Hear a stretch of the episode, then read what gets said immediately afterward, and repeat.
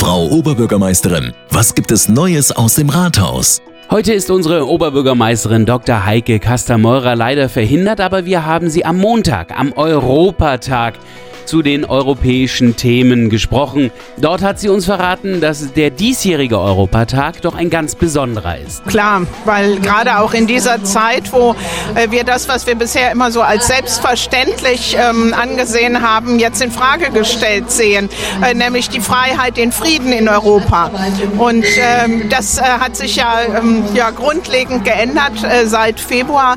Und äh, ich glaube, es ist schon wichtig, den jungen Menschen zu vermitteln, ähm, dass man äh, dafür was tun muss, dass man daran arbeiten muss, dass das nichts Selbstverständliches ist. Und ähm, ich freue mich, dass auch so viele Schülerinnen und Schüler gesagt haben, klar, da wollen wir mitmachen. Also die äh, Schulleiter haben berichtet, die mussten die Kinder gar nicht äh, treiben, sondern das war deren äh, Wunsch. Und äh, das ist schon toll. Es sind nicht nur die Dinge, die die Schüler von ihren Eltern und Lehrern lernen. Oft sind es auch persönliche Erfahrungen, die dahinter stecken.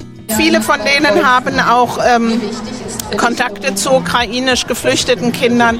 Und äh, das ist natürlich auch immer noch mal ein ganz anderes Empfinden, wenn's, wenn Zeugen berichten, wie es in der Heimat ist. Und ähm, deswegen glaube ich, ähm, ist da auch noch mal auf Seiten der Schülerinnen und Schüler eine hohe Solidarität und auch das Bewusstsein, wie wichtig das ist. Nun ist die Hilfsbereitschaft hier bei uns an der Nahe nun wirklich enorm. Könnte man sagen, dass Bad Kreuznach darin vielleicht sogar herausragend ist? Nee, nicht herausragend.